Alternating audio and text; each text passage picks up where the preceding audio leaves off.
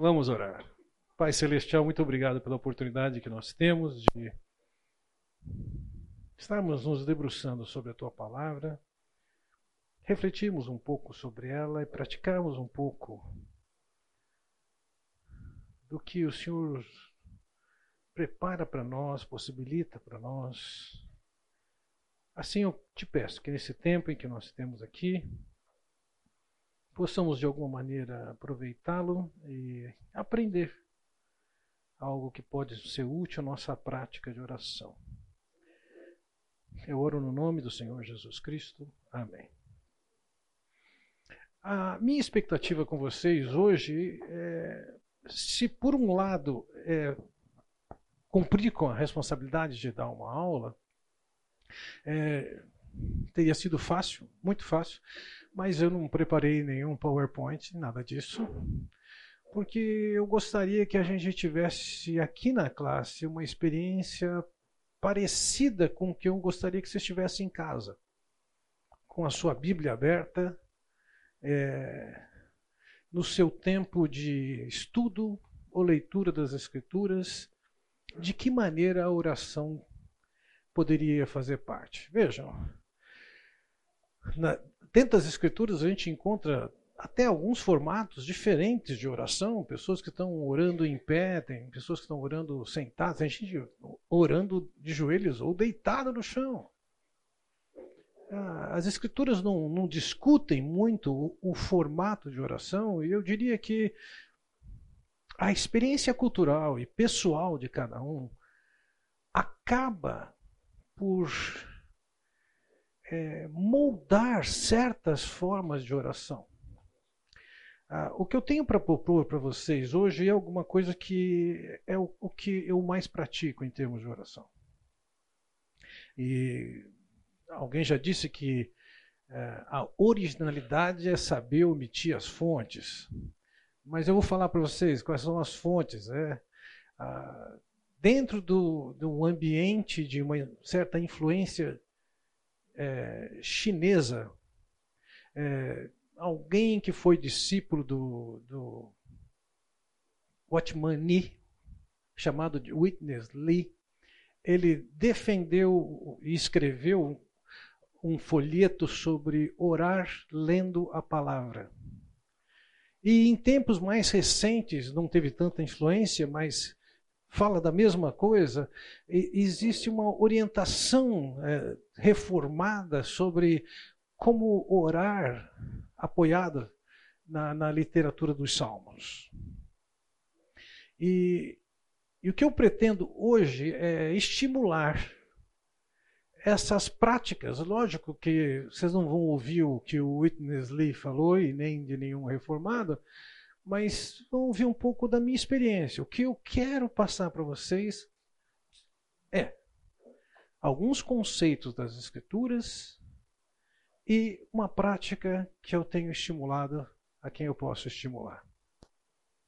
Uh, antes, porém, eu quero dar um, uma fundamentação.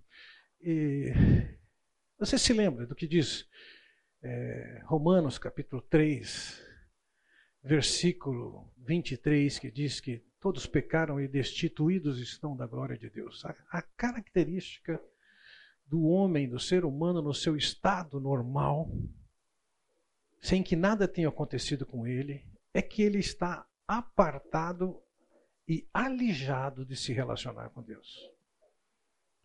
Qualquer aproximação desse, desse homem com Deus seria absolutamente nocivo para ele pelo simples fato de que ele tem seus pecados e um Deus justo o, o, eliminaria. Então nós vemos na, na, na, realidade da sociedade uma, uma sociedade que não tem a visão de Deus, embora tenha em si impressa é, certas características do fato de sermos criados à, à imagem e semelhança de Deus. E temos evidências na natureza que nos revelam vários aspectos sobre esse Deus, mas aspectos bastante gerais, não aspectos bastante específicos.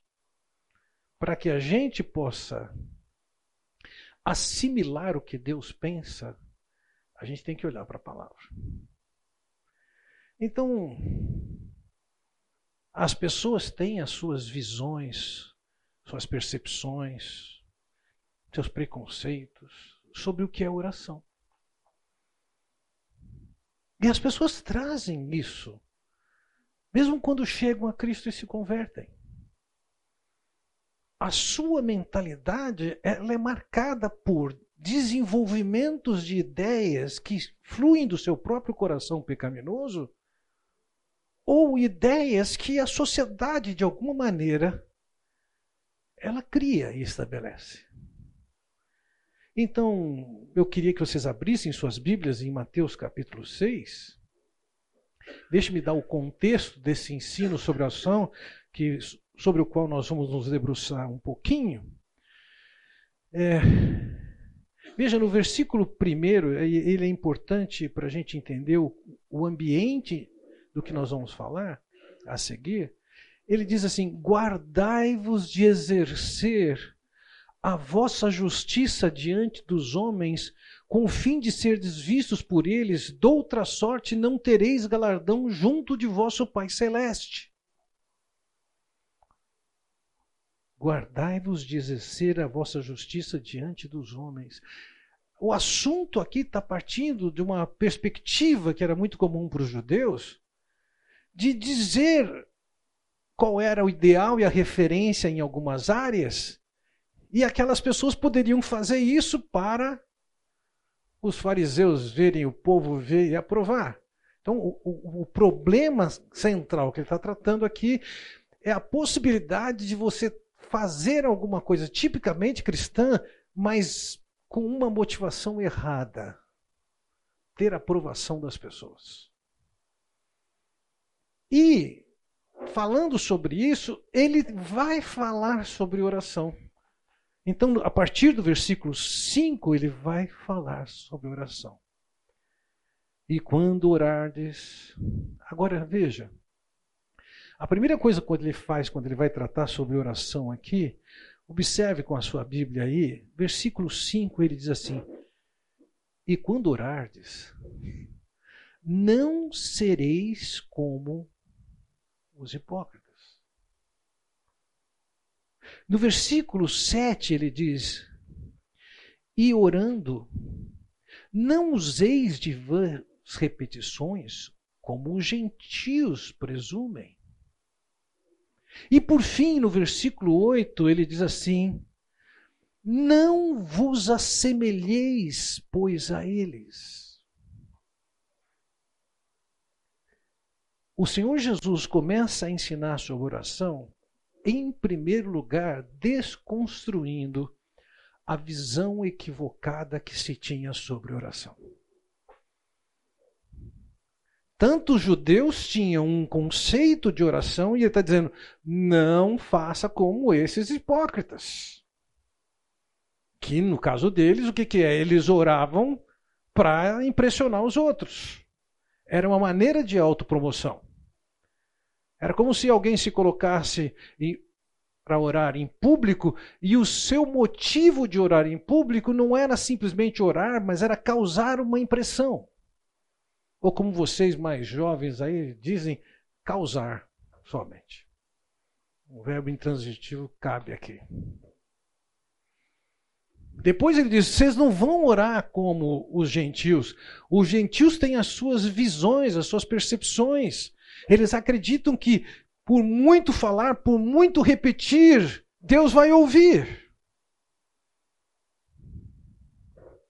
E ele está dizendo: não façam como eles, não se assemelhe a eles. Vejam, os problemas que eles tinham naqueles dias são problemas que nós temos nos nossos dias. Alguma vez você teve a tentação de fazer uma oração de uma maneira que alguém possa olhar e falar assim: nossa, que conhecimento, hein? Nossa, como fala bem. Você já teve a experiência de você ou outro achar que por muito orar Deus vai ouvir? Eu já ouvi no nosso meio. Que para não acontecer certas coisas nós temos que orar mais. Veja, antes de ensinar sobre orar, o Senhor Jesus ele disse: não é assim. Orar não vem de como o seu coração diz que deve ser, e nem tampouco como a sociedade humana diz que deve ser. Ou seja, nossos pensamentos e orações, eles devem passar pelo crivo das escrituras para dizer é assim ou não é assim. E nesse caso, então, veja no versículo 9, o Senhor diz ali: Portanto, vós orareis assim. Vocês não vão orar de qualquer jeito. Não é o que você acha. Não é o que você pensa. Não é o que você traz da sua herança da sociedade humana. A sociedade humana, nem a sociedade humana, nem o seu coração são aqueles que definem como é que se ora. Ah, mas eu estou com o coração reto. Deus não vai me responder? Vamos entender o que é coração reto. Você, quer a resposta, você está buscando a Deus? Sim, mas tem circunstâncias que Deus fala o seguinte: nessas circunstâncias eu não vou ouvir a sua oração. Então não é simplesmente você colocar-se diante de Deus pontualmente na expectativa de que ele responda, com a convicção de que ele tem que responder, que ele vai responder. Nós temos que voltar para as Escrituras e ver qual é o princípio, qual é o padrão, qual é o critério de oração. Então ele vai dizer aqui: Vós orareis assim. Então, em cima dessa oração que Jesus ensinou, e vamos lá, eu, eu quero dizer que essa oração ela não, não entendo que ela seja uma oração para ser aqui ou acolá rezada. Em tempos recentes, a Carmo e eu estávamos com alguns irmãos dela e começamos a conversar sobre. Alguém perguntou ali, alguém descrente, perguntou ali, mas tem alguma coisa de errado? Você acha, não acha certo? Todos nós entendemos que a oração do Pai Nosso é uma oração que a gente deve fazer. E a minha vocação, minha tentativa de colocar ali e abrir uma porta para proclamar era. Mas você sabe o que, que significa isso? Ou é simplesmente um papagaio repetindo as palavras? Lógico que na ocasião não usei a expressão do papagaio. Qual é? Qual é a oração efetiva. Então, eu, eu, isso aqui, essa oração, vou fazer essa distinção. Essa oração não é um modelo de oração, mas um molde de oração. Não sei quantos de vocês têm a prática de costurar. Minha mãe tinha seis filhos, ela tinha a prática de costurar. E ela tinha uns papéis desenhados com alguns traços e ela pegava aquilo ali, ela marcava o tecido, ela cortava o tecido. Veja, aquele formato era simplesmente algo que permitia que ela viesse a fazer coisas diferentes, mas a partir daquele molde. Ela não ia reproduzir aquele molde. Aquele molde era um meio de estabelecer o que vinha a seguir. E eu diria, é, essa oração ela é um molde. Nossa oração deve ser modelada a partir dela. Não é ser reproduzida, mas a nossa oração deve ser inspirada. Então, a minha proposta para vocês nessa manhã, posto isso, é que a gente olhe para a passagem e compreenda algumas coisas que Deus está orando, está tá nos ensinando, e com aquilo que ele está nos ensinando, nós vamos aprender a moldar a nossa leitura, estudo, ouvir classe, ouvir mensagem. Como é que isso se relaciona com orar? Então, Entenda uma coisa. Eu tenho a minha participação nessa classe ensinando, falando, mas a bem da verdade o que eu quero fazer é colocar vocês todos orando. É isso que eu quero fazer nessa classe. Se você veio aqui para a expectativa de me ouvir, eu quero dizer para você que eu vim para cá com a expectativa de ouvi-los. Como? A minha proposta é que toda leitura, estudo, ouvir uma mensagem, que isso seja seguido não somente com o senso crítico, mas também com um diálogo com Deus. Quando você participa de uma conversa em qualquer circunstância, como nessa manhã, seja antes de começar a classe, seja na hora do cafezinho ou depois, você vai ouvir coisas das pessoas e você vai reagir a isso. E a, minha proposta é que, na medida em que nós estamos lidando com a compreensão de certos conceitos, inicialmente com a oração, que é o molde, e posteriormente com uma passagem bíblica que eu selecionei, bem conhecida de vocês. A, a, minha expectativa é que a gente, nesse tempo, possa reagir diante do que as Escrituras dizem, orando. O que eventualmente vai ser um louvor, ou pode ser uma gratidão pelaquilo que a gente aprende, ou pode ser uma confissão de pecado, ou um clamor, um pedido de socorro a Deus. Então, talvez a gente, nesse processo de aprendizado, a gente seja mais, mais calculado, como quando você vai aprender a, a dirigir um carro. Lembra? Vê se o carro está no ponto morto vira a chave, acelera, o motor pegou, pisa na embreagem, coloca na primeira. Depois de colocar a primeira, lentamente comece a acelerar com o pé direito e gradativamente você vai tirando o pé esquerdo. Lembra disso? Lembra o quanto era artificial isso? Hoje em dia, para sua alegria, os carros são mais automáticos de outra coisa. Mas mesmo antes do carro automático, depois de algum tempo, você entra no automático e faz essas coisas.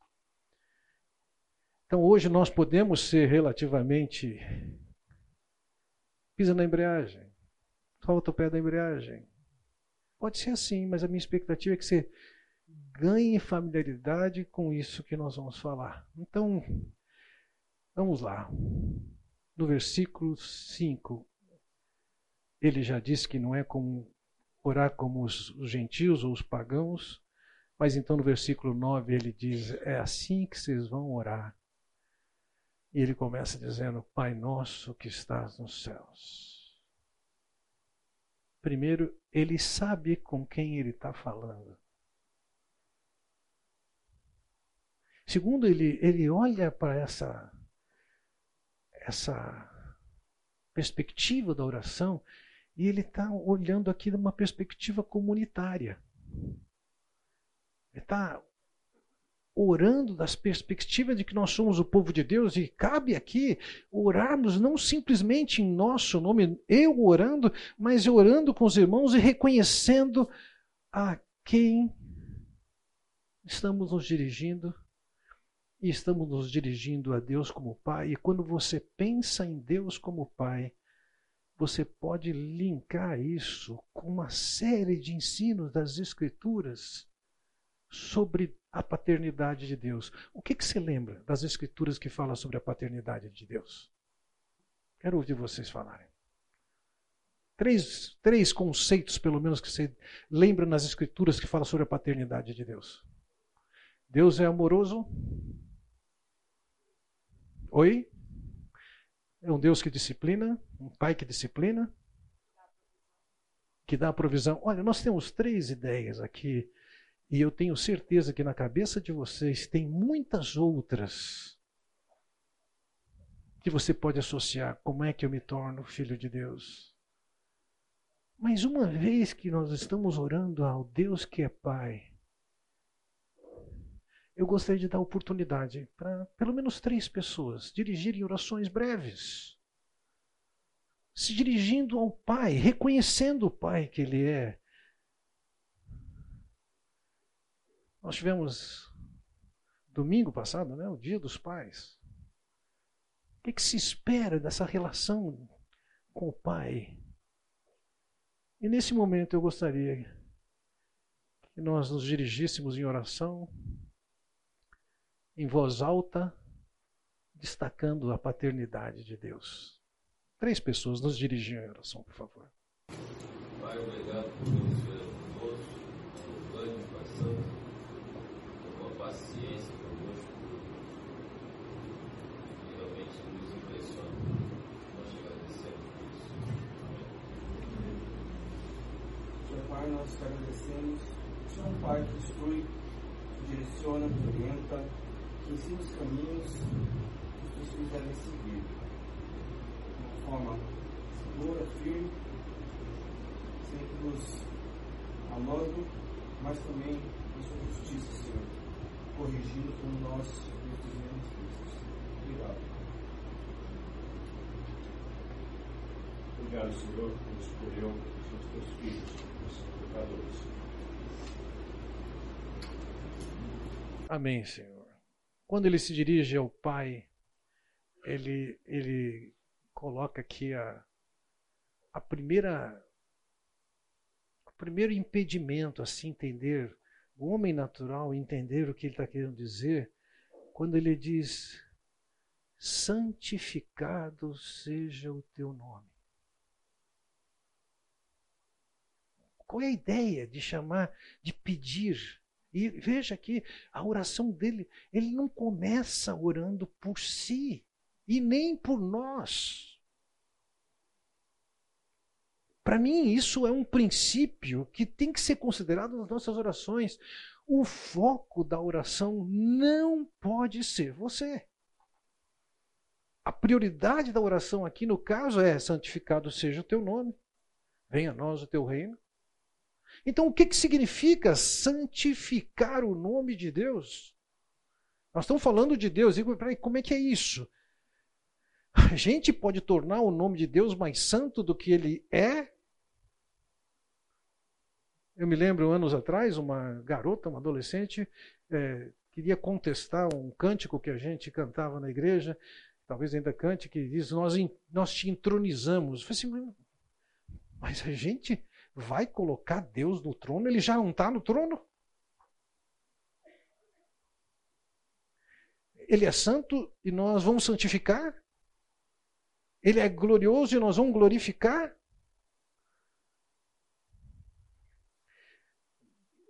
Veja, Deus é absolutamente santo e o trono é definitivamente dele.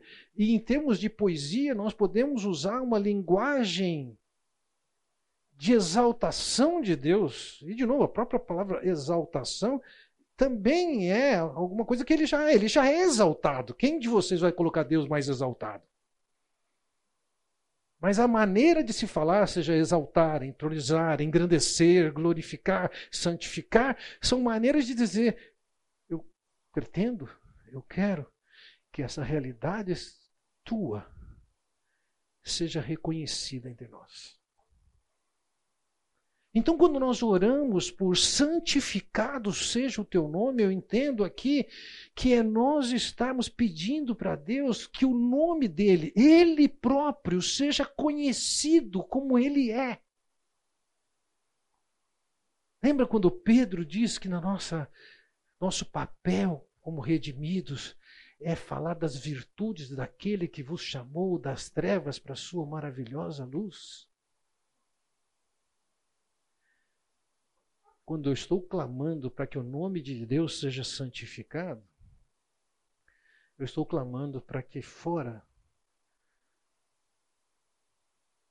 entre aqueles que não conhecem o Senhor, eles possam identificar quem é o Senhor. Eu diria a primeira oração, o primeiro ponto da oração que ele faz aqui, diria, poderia classificar como uma oração missionária. que os demais possam saber e reconhecer quem é Deus. Santificado seja o teu nome. Veja, essa é mais que uma oração simplesmente para clamar que a gente tenha a vitória no jogo de hoje à tarde. Não, essa, esse é um molde que está descrevendo pelo que, que nós vamos orar. Então, pensando na perspectiva de que santificado seja o teu nome, é uma oração para que as demais pessoas e mesmo nós possamos ter um reconhecimento e uma clareza de compreensão de quem é Deus em todos os seus atributos, em todos os seus propósitos. Ah, então eu gostaria que a gente orasse por isso agora. E isso poderá ter expressões distintas de cada um de vocês. De novo, eu gostaria que três de vocês nos dirigissem em oração assim.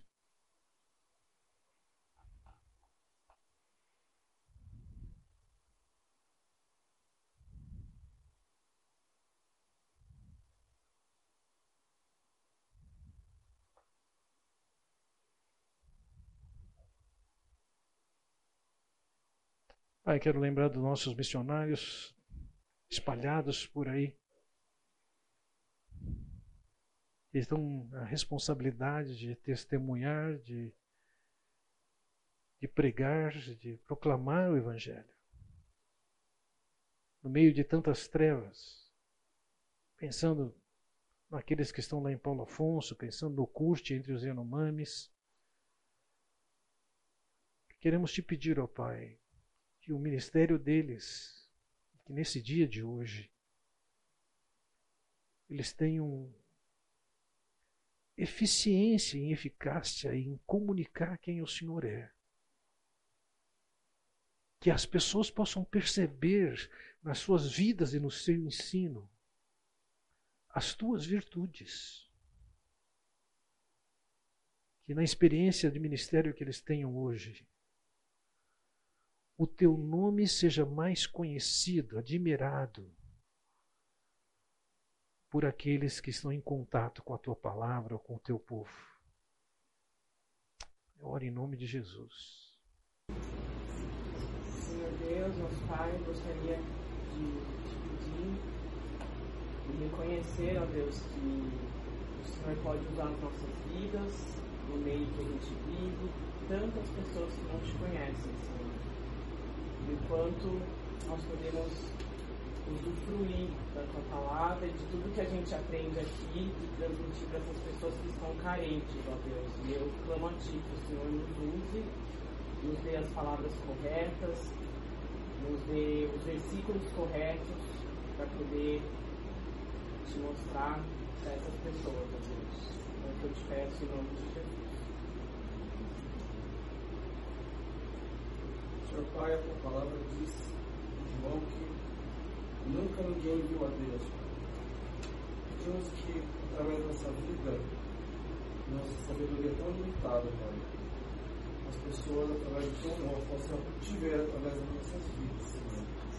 Manifeste quem o Senhor é, o teu poderio, a tua grandeza, a tua misericórdia, o teu amor, a tua justiça, Senhor. Sejam vistos de forma clara através das nossas vidas.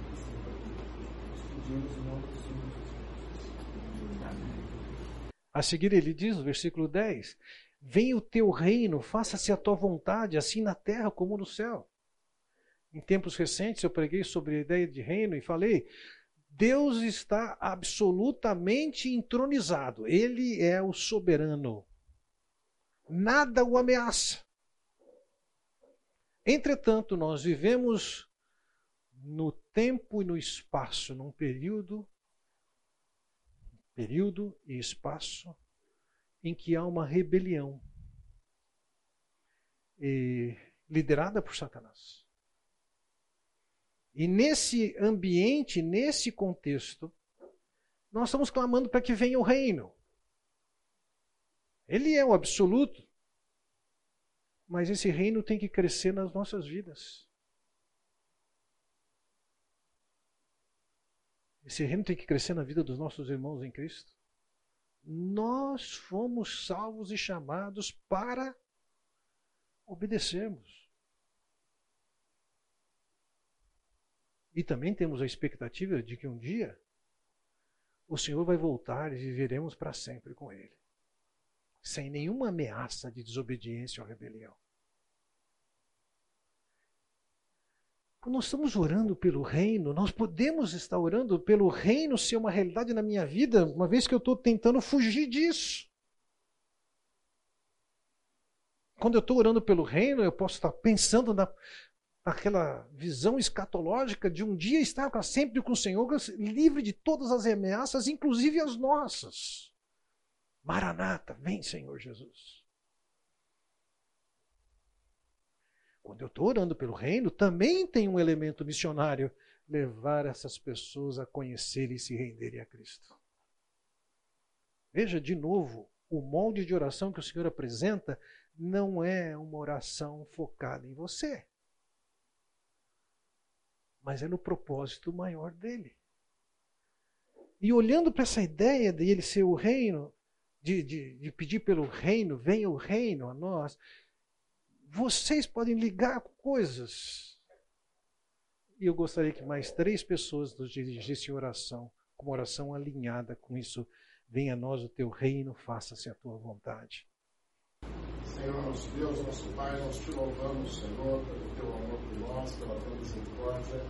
Nós pedimos, Senhor, que o Senhor nos livre das nossas vontades, dos nossos desejos que não estão alinhados, ó Pai, com aquilo que o Senhor tem para nós, ó Pai, com aquilo que está de acordo com a tua palavra, Senhor. Usa as nossas vidas para a honra e para a glória do teu nome, Senhor, que nós possamos demonstrar àqueles que convivem conosco, Senhor, a diferença que o Senhor faz em nossas vidas, ó Pai teu nome seja sempre exaltado. Capacita-nos, ó Pai, a termos mente e coração alinhados, ó Pai, com a tua vontade. Essa é a nossa oração. Em nome de Jesus. Amém.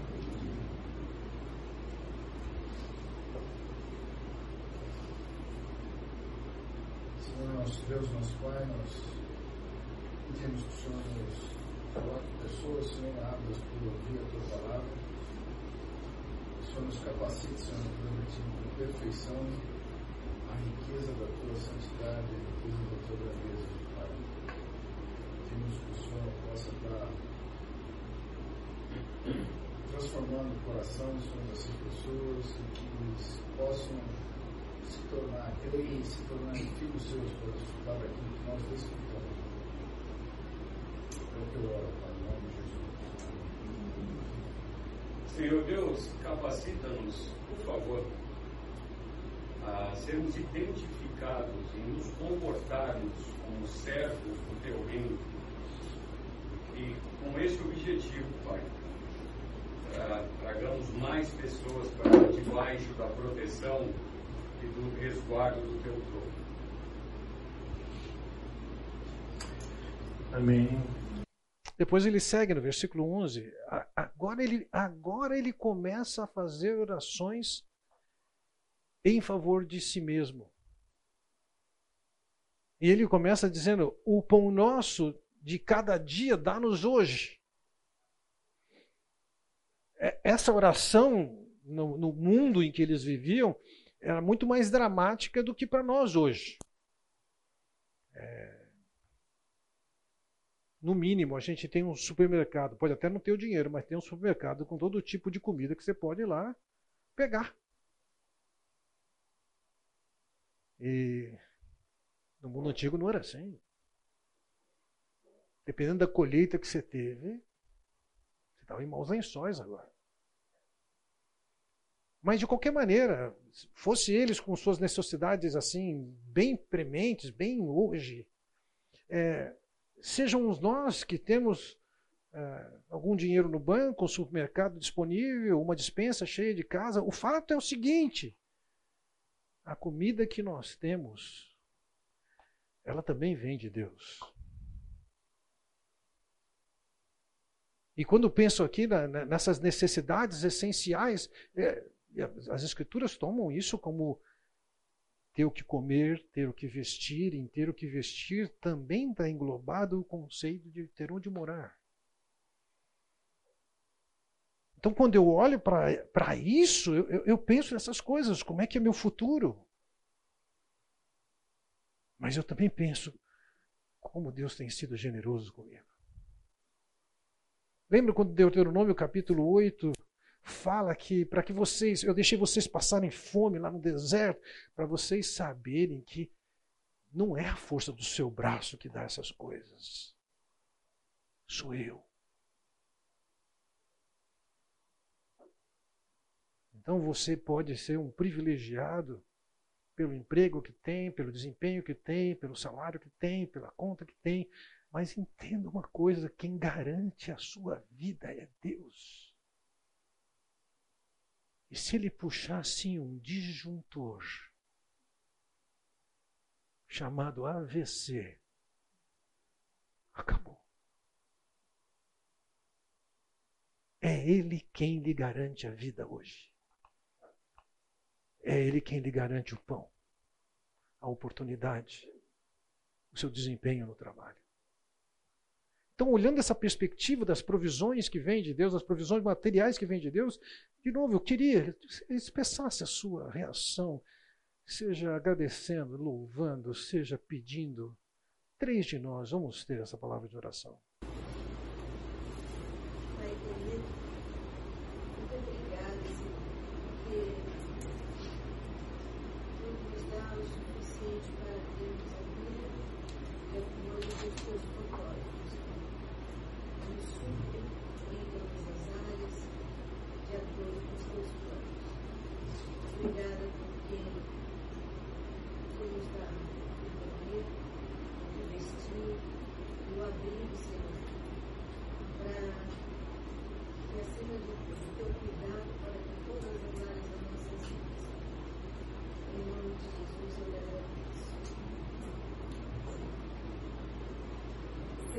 queremos te agradecer pela nossa maior necessidade que foi suprida em Cristo Jesus. Te agradecemos pela tua presença nas nossas vidas. Te agradecemos por tudo aquilo que o Senhor tem feito em nós, por tudo aquilo que podemos viver contigo. Que o Senhor não nos abandone. Obrigada, em nome de Jesus. Pai querido, te peço perdão, Senhor, porque tantas vezes há uma soberba em acreditar que sou sustentadora de mim, acredito na força do meu próprio braço. Perdoa-me, Senhor. Ajuda-me, Senhor, a ser humilde, grata e contente em tudo que o Senhor tem nos dado, tem nos suportado, Pai. Obrigada, Senhor, porque o Senhor tem sido tão generoso, tão cuidadoso. Ajuda-me a lembrar-se da tua vontade, da tua fidelidade porque nada o Senhor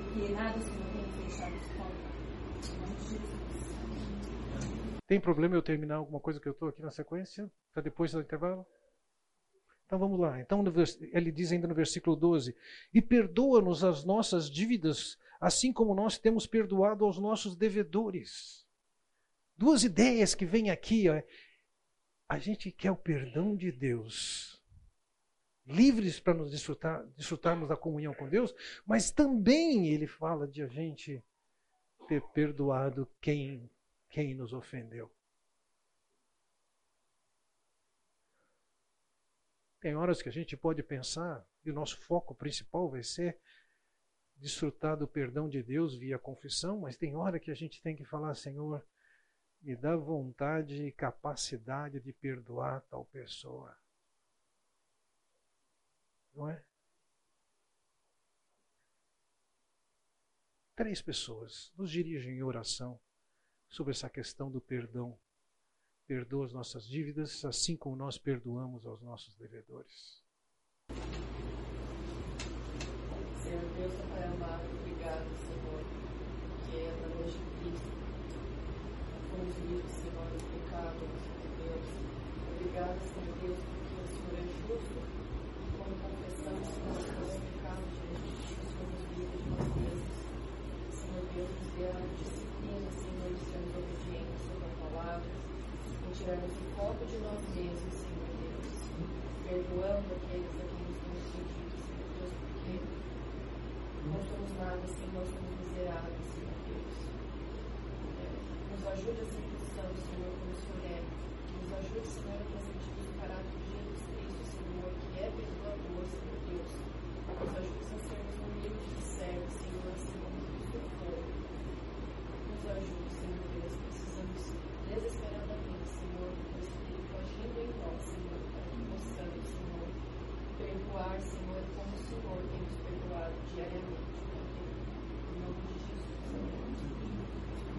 Senhor Deus, é, como nós ansiamos pelo teu perdão, Senhor, cada dia. Oramos pedindo perdão, Senhor, mas quando diz de nós perdoarmos, Pai, como isso é difícil para nós.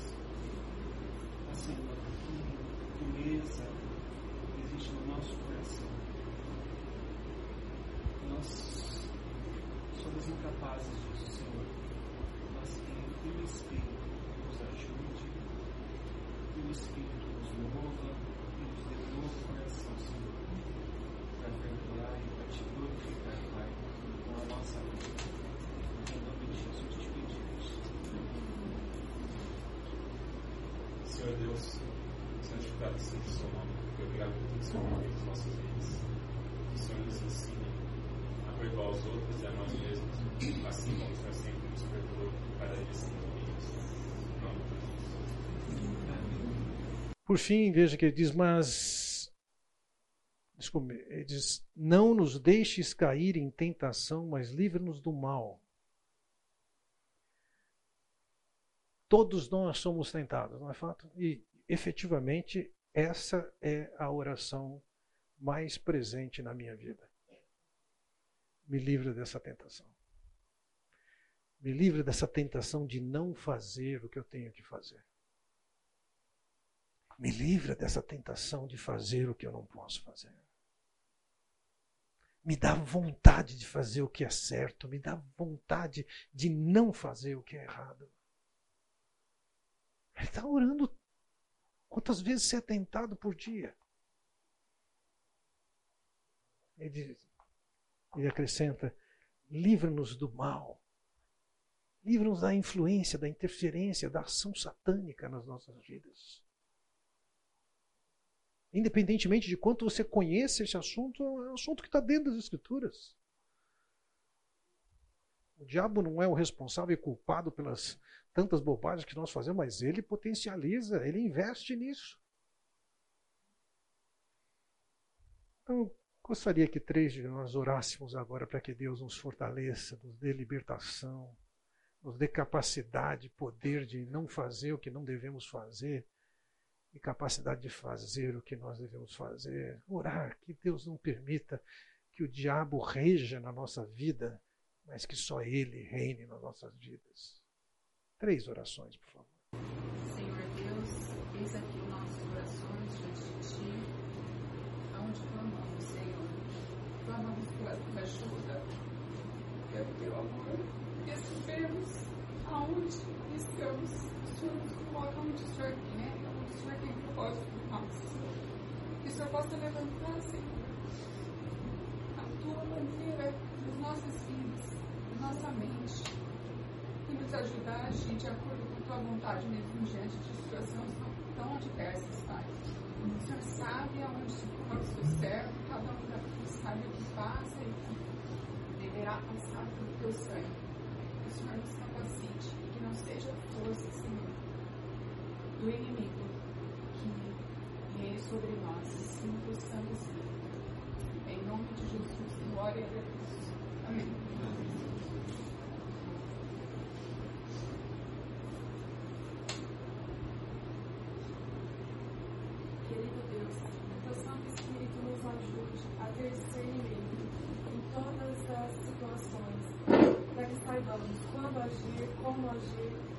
Sempre de acordo com a tua vontade e a tua palavra. Obrigado, em.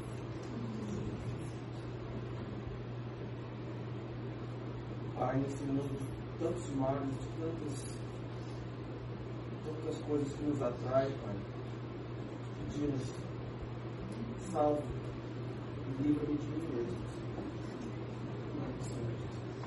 Amém. Senhores, eu atrasei aqui nos meus cálculos cinco minutos da hora que devemos interromper. Eu vou dar esse desconto para vocês. E então, daqui a pouquinho, nós voltamos para o próximo exercício de oração. Lembre-se do seguinte: a, a, minha motivação em usar o Pai Nosso aqui não é propriamente é, ensinar o Pai Nosso.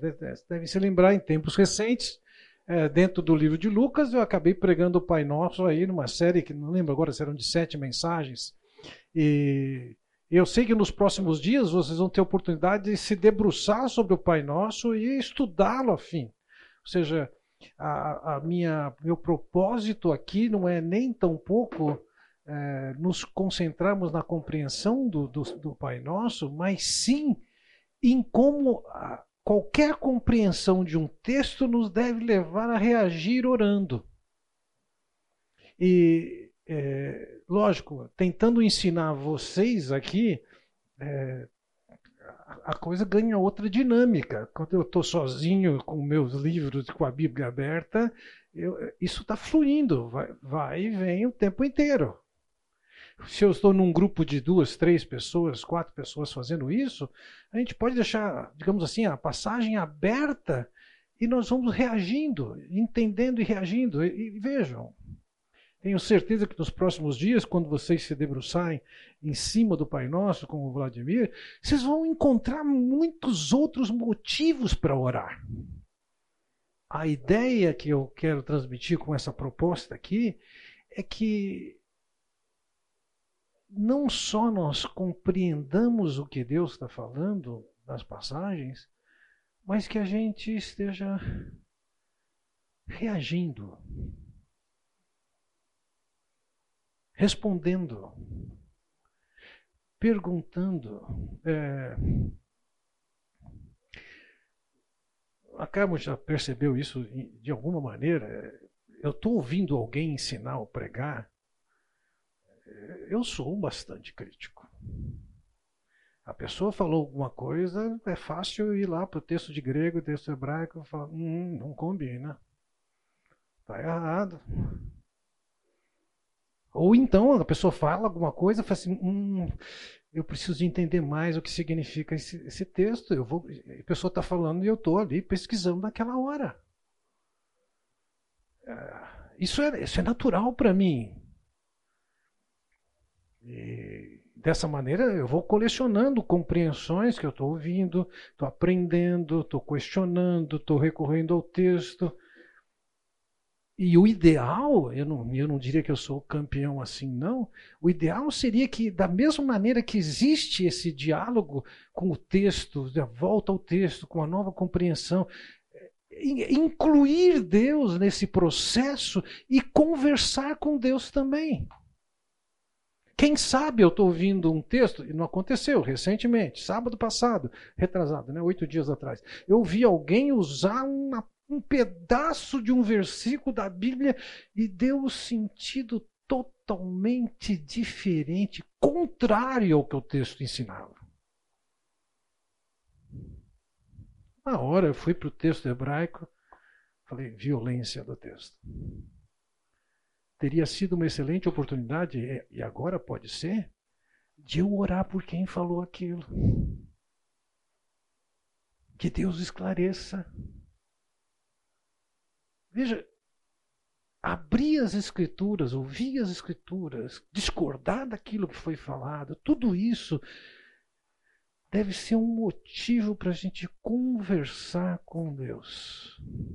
Alguns de vocês viajam, têm a oportunidade de estar ouvindo uma música, um louvor, podem estar ouvindo uma mensagem, mas também é uma oportunidade de estar dialogando com Deus seja cantando também a música, seja expressando alguma coisa em particular. Veja, a mente de um adulto, ela salta daqui para lá com uma facilidade brutal. Se você incluir nisso as suas orações, opa, eu acho que isso é a essência do que diz orai sem cessar. É você ter a visão absoluta de que Deus está presente com você e você está conversando com Ele. Alguma pergunta até aqui? Senão eu convido vocês para abrir no Salmo de número 1. Você não vai ensinar o Salmo primeiro a semana que vem, não, né, Vlad? tá bom é, depende muito de como nós vamos ter o nosso tempo aqui, mas. Mas a minha expectativa é que nós gastássemos esses próximos 30 minutos, 29 minutos, meu cálculo aqui, termina 11 horas, é isso? É, debruçado sobre esse versículo e encontrando os motivos de oração. Então, eu, eu vou dar oportunidade para a gente orar em partes desse versículo e, eventualmente, nós vamos dar uma parada e vamos estudar um pouquinho mais o versículo. E eu acho que, na medida que a gente estuda, a gente ganha algumas percepções mais profundas do texto, com novas implicações, com novas luzes.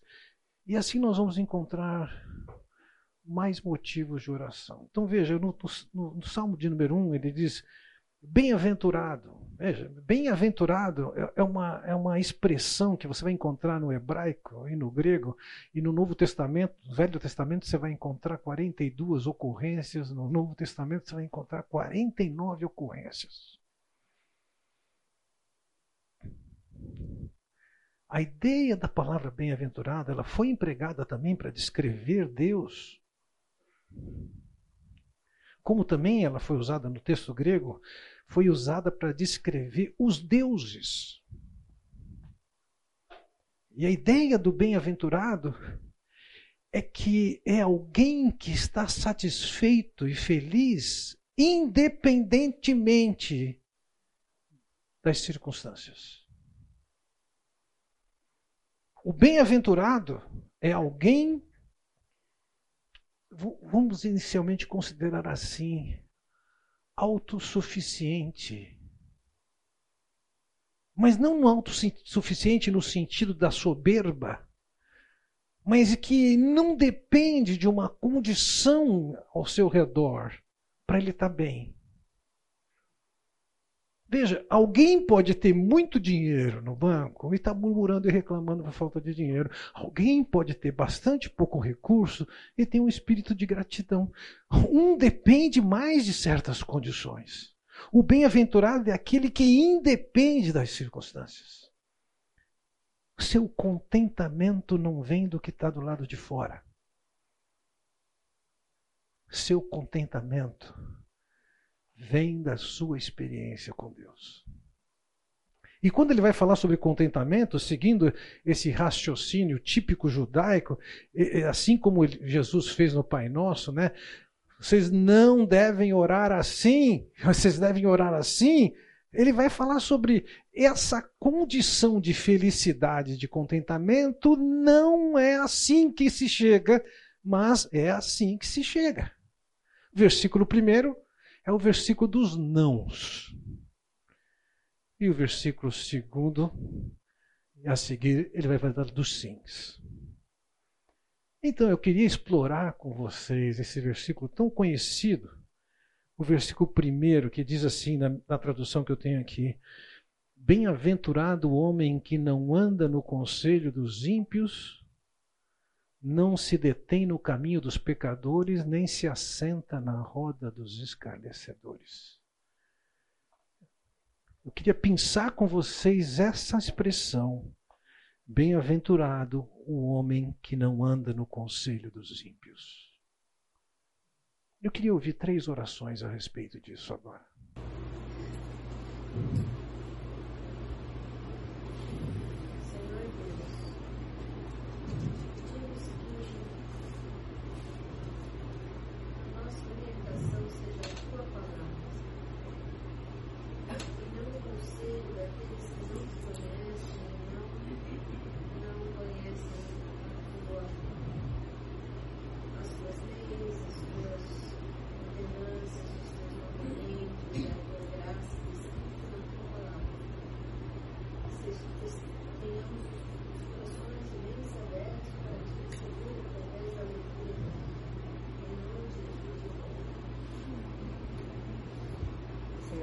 Eu te louvo, que através da tua palavra nós temos discernimento para entender quando coisas do mundo, coisas que são contrárias a ela, vêm até nós e nós sabemos discernir. E que o Senhor continue nos dando esse discernimento, continue nos capacitando a enxergar quando essas influências é, possam vir nas nossas vidas. É o que eu te peço, em nome de Jesus.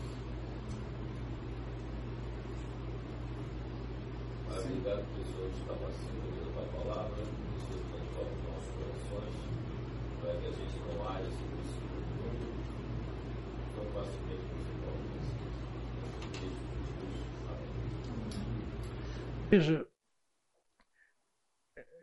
esse, texto, recentemente fiz a minha tradução e, e tá, isso aqui está muito, muito perto do que é o texto fala também, mas eu traduzi da seguinte maneira: Muito feliz é quem não se comporta conforme os conselhos de quem é indiferente com Deus.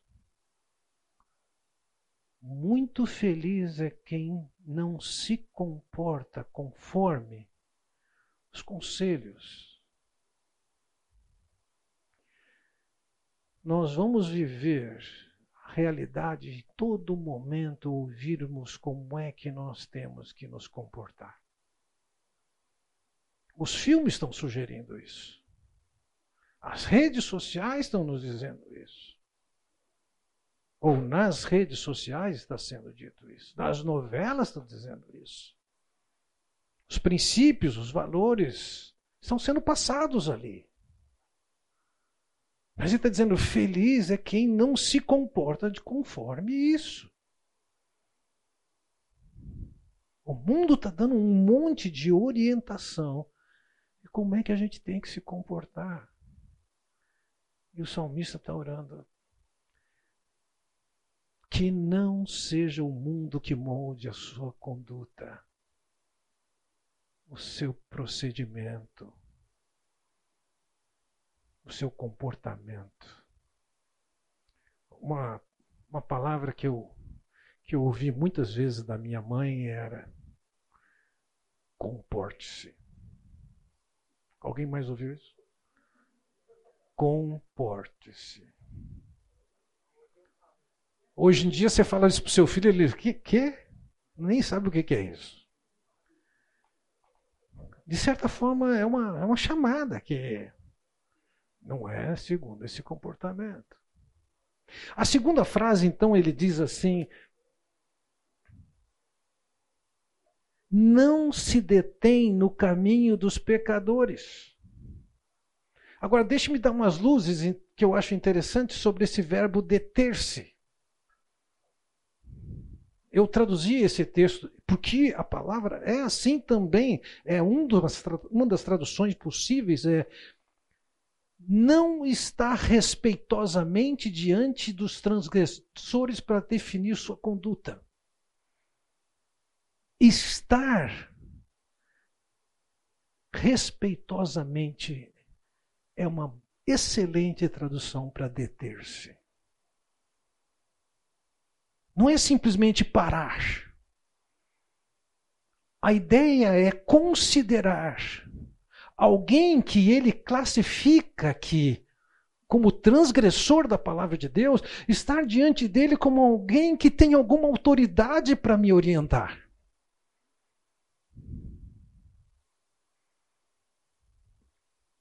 Quem é que tem autoridade sobre a sua vida? Quem é que fala para você e você respeita o que você tem que fazer?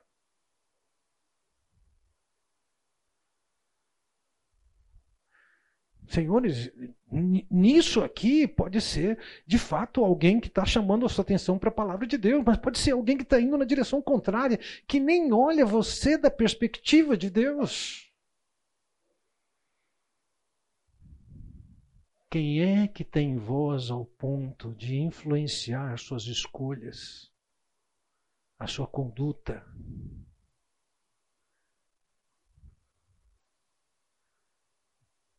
O, o Lupriolo, esses dias, ele falou sobre o, o temor, temor aos homens. E falou sobre o temor a Deus. Deter-se aqui não é dar uma paradinha. Deter-se aqui é parar diante de alguém que você respeita, que você leva em conta, mas é uma pessoa transgressora que está em desacordo com as orientações de Deus. Três de vocês nos dirigem em oração agora.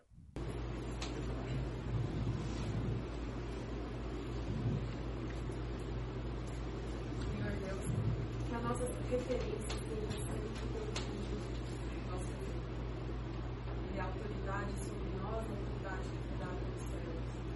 Que nós tenhamos o nosso olhar atento a todos aqueles que estão nos influenciando, que nós saibamos parar de ouvir essas vozes que muito nós estamos apenas falando em nome de Jesus.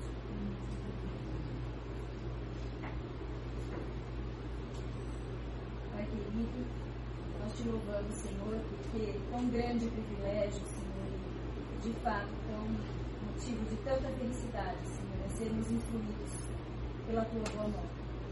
Obrigada, Senhor, porque não estamos soltos, sem conselho, sem saber que caminho seguir, mas temos a tua palavra, Pai, que pode nos direcionar, o teu Santo Espírito para nos instruir, Pai. Ajuda-nos que as nossas vidas possam de fato refletir essa alegria e esse contentamento, Senhor, de sermos guiados pela tua boa mão. E não, Senhor, nos sermos influenciados por este mundo, Pai. Em nome de Jesus. Obrigado, Senhor, semana que criou, pela tua palavra, ensinando, Senhor, a quem devemos temer e quem devemos deter, Senhor. Porque não é esse ensino que vemos essa semana. A palavra ensinada faça morar no nosso coração, seja luz no nosso caminho, revelação na nossa mente. Peço a Deus. Por fim, ele diz aqui na, na terceira parte do versículo, né, quando ele diz: Bem-aventurado aquele que nem se assenta na roda dos escarnecedores. Eu traduzi essa, essa, essa linha da seguinte maneira: nem participa do círculo dos que desprezam os valores de Deus. Veja, dentro da psicologia judaica, existia um indivíduo que ele é quase da marca zero, que você vai encontrar nas traduções da Bíblia, ele é chamado como simples. O simples tra traduz a palavra hebraica é petit. Um jovem é chamado de simples. Alguém poderia traduzir o simples como é um ingênuo. É tem uma expressão que vocês usam hoje em dia, o que é? é? Inocente, é isso? Ino inocente, não sabe nada. É inocente. O simples é, na linguagem de hoje, aí, na Bíblia, a linguagem de hoje seria inocente. E o simples tem chance de ir para o caminho da sabedoria. E se ele se tornar um sábio, ele vai ser um racon em hebraico. Alguém que tem a perspectiva de Deus e a habilidade de fazer as coisas do jeito que Deus manda. E isso aqui tem níveis. O sábio se torna mais sábio, diz o livro de Provérbios mas também ele pode cair. E ele pode se tornar um, um perverso, um ímpio. Que os judeus tinham três palavras diferentes para descrever isso. Era um indivíduo que era casca grossa, ele, ele não ouvia o que Deus falava, ele estava indiferente para Deus. Mas tinha um último nível, a palavra hebraica era letz, que descrevia o que a gente traduz aqui como escarnecedor. O letz era a pessoa mais distante de Deus. Era hostil, era irônico, fazia piada, perseguia.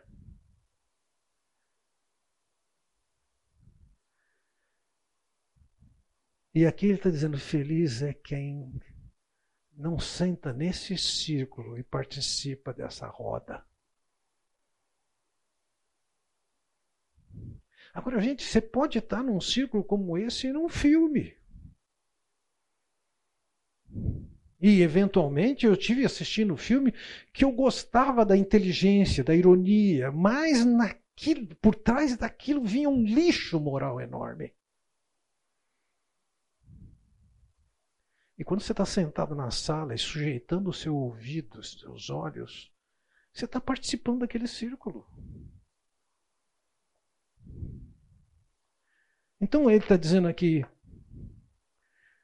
muito feliz é quem não participa do círculo dos que desprezam os valores de Deus.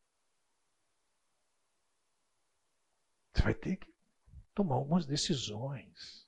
Agora veja, isso, isso tem aplicações diversas.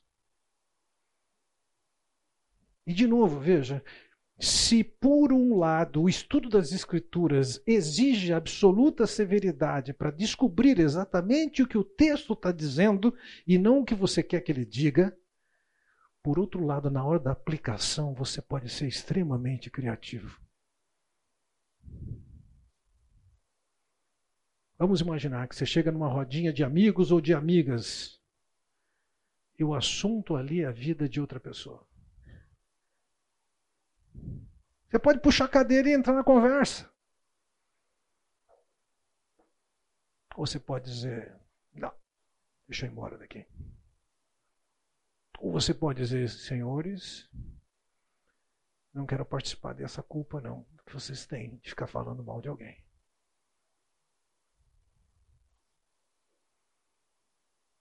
Veja, nós estamos muito mais perto de estar participando de um círculo, e aqui eu estou usando a linguagem de, da criação da aplicação.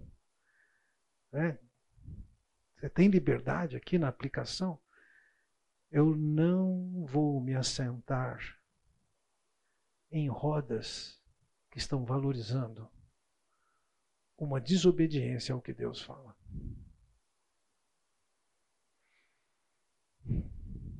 Então, em cima disso, bem-aventurados os que não se assentam na roda dos escarnecedores, eu gostaria que três de nós nos dirigissem em oração.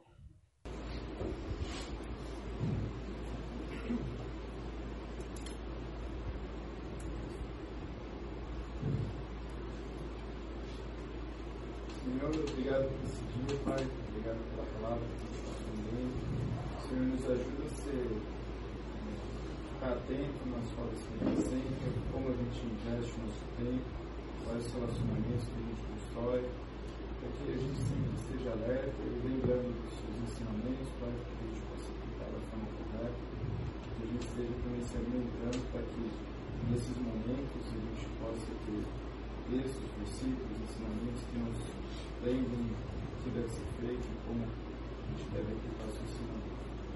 Obrigado pelo dia de hoje. Deus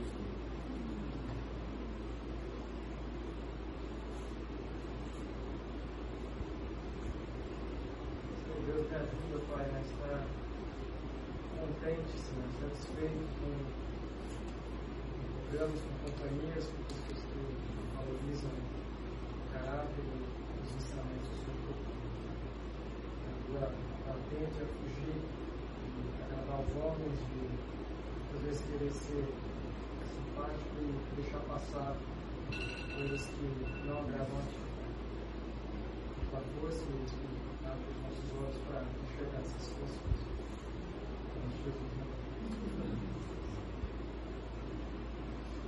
Senhor Deus, nos ajude, Senhor, a estarmos alinhados com a tua vontade, Senhor Deus, com a tua disciplina, para entendermos a tua vontade, a tua palavra, e possamos identificar, Senhor Deus, as lajes somos expostos, Senhor Deus.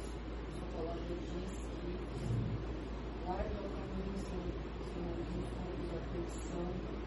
Senhor Deus, nos ajude a cheios do Espírito, para que a gente possa, Senhor Deus, é, termos uma vida piedosa que conduz à vida, te honra e te glorifica, Senhor Deus.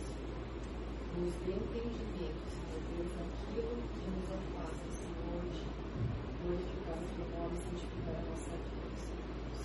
Em nome de Jesus, eu. Olhando para esse versículo, você identifica esse versículo em particular alguma coisa que seria motivo de louvar a Deus?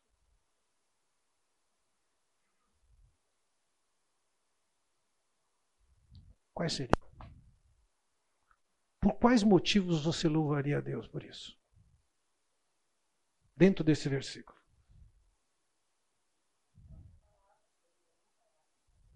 O fato de que Deus está nos orientando.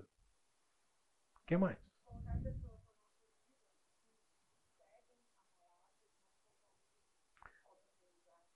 Louvar pelas pessoas que Deus tem colocado que nos encorajam. Quem mais?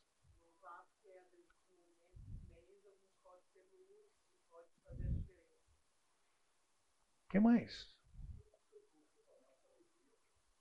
Que Deus tem proposição na alegria. Fala. Oi? Louvar a Deus porque não somos escarnecedores. Que outros motivos de louvor? Zé?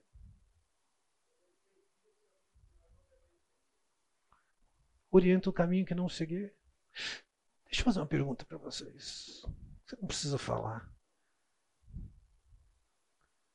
Na hora que nós passamos nesse versículo primeiro, teve alguma luzinha no seu painel aí que piscou vermelho assim e de repente você viu que você está em falta com alguma das coisas que ele falou? Não quero saber o que. Se por acaso você foi de alguma maneira hum, tem algum erro aqui? Só mostra sua mão assim. Veja, esse tempo nos traz motivos para nós confessarmos pecados. Eu vou encontrar motivos de louvor. Eu vou encontrar razões para eu confessar pecado. E eu vou encontrar razões para eu orar ao lermos esse texto, o que que esse texto enseja? O que que esse texto enseja pedir a Deus? Oi? Fidelidade, o que mais? Pedir por compreensão das escrituras, da realidade? Discernimento? compromisso, coragem. Desculpa, duas pessoas falaram não consegui ouvir. Pedir por desejo de agradar a Deus, quem foi que falou aqui? Que a nossa alegria seja nele. que mais? Oi? Sabedoria da palavra. você percebe? Eu tenho um amigo que ele, ele tem uma maneira bem característica de comer chocolate. Ele, ele não come, ele rói. Ele não pega um pedaço e põe na boca, ele fica roendo. Ele fica curtindo. Quando ele diz ali, antes o seu prazer está na lei do Senhor, é, é, sabe, se nós continuássemos orando no texto aqui, é, essa ideia, eu vou ter prazer nessa palavra. Tem uma, umas balas que a, que a, que a Carmo gosta e compra e eu adoro. Né? E ela coloca aquela bala na boca e ela se admira que eu sou capaz de ficar com aquela bala na boca por bastante tempo. Eu não quero morder. Eu não quero engolir. Eu quero saborear. Talvez você esteja morrendo de vontade de correr para o versículo 2. Eu não quero. tem muito para tirar daqui.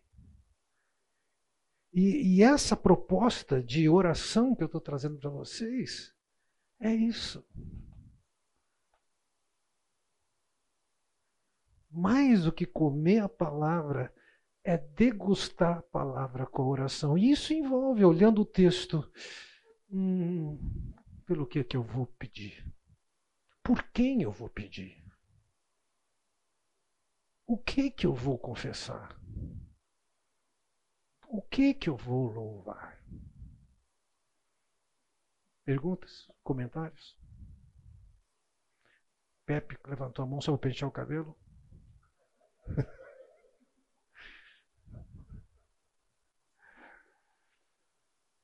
Diga. Falar por mim.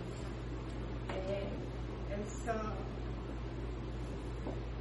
esse comentário que você fez da roda dos esclarecedores, é difícil para a gente, e, e, acho que até pelo orgulho também, né? Às vezes a gente acha que, que pelo fato de não estar junto de pessoas que escarnecem, a gente não está escarnecendo, né? Mas essa visão do, da gente sentar para assistir um filme, sentar para ver coisas que não, não condizem com a palavra de Deus. Às vezes a gente se pega torcendo, assistindo um filme torcendo para o ladrão ganhar, levar vantagem e, e sair né, ileso da situação. E assim, aí você pensa que eu estou fazendo certo nessa sua visão aí de bom, que abriu a minha mente para isso, né? Sábado passado eu encontrei com alguém que já foi daqui da igreja e, o camarada tem uma, uma posição muito bem definida na sua cabeça e ele é bastante eloquente, formula bastante, muito bem as suas ideias. Ele é a favor da, da do não controle de natalidade. Ele, ele é, é malandro. Ele tem alguns meios de controlar e ele controla. Mas ele, teologicamente, o argumento dele é que. E, ele se baseou num texto, Salmo 127. E eu percebi nitidamente que ele estava dando ao texto o que ele queria dar de sentido. E na hora da compreensão do texto, você não tem liberdade de definir o que ele significa. É o que eu falei para ele. Você pode estudar essa passagem seriamente, no seu devido contexto, já que o Salmo 127 é uma parte de um salmo. O Salmo 127 e 128 é um único salmo, embora tenha dois números. Você, você tem que estudar isso aqui, saber o que significava lá naquela época. E naquela época não tinha nem conceito de controle de natalidade. Agora, a aplicação vai ser diversificada. Você pode, eventualmente, na sua aplicação, falar assim: não, não pode controlar ter filho. Mas se você estabelecer a sua criatividade na hora da aplicação para os outros como um dever de fazer, isso é legalismo. Nós vamos ter liberdade na aplicação. Então nós vamos olhar, olhando para o mesmo texto, o Espírito do Senhor pode chamar coisas lá do fundo da nossa alma que a gente nem imagina. Quantos de vocês já leram o livro de Agostinho, Confissões? É um, é um duas pessoas. É um livro, um calhamaço de confissões, de percepções do seu próprio pecado.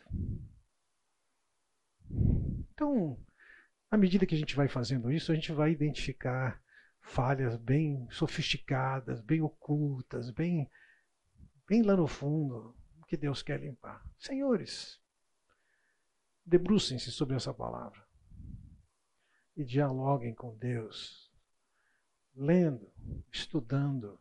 Está lendo um livro, descobriu alguma coisa, para um pontinho aqui, registra um louvor, uma gratidão, uma alegria, uma confissão vai crescendo com isso. Deus os abençoe.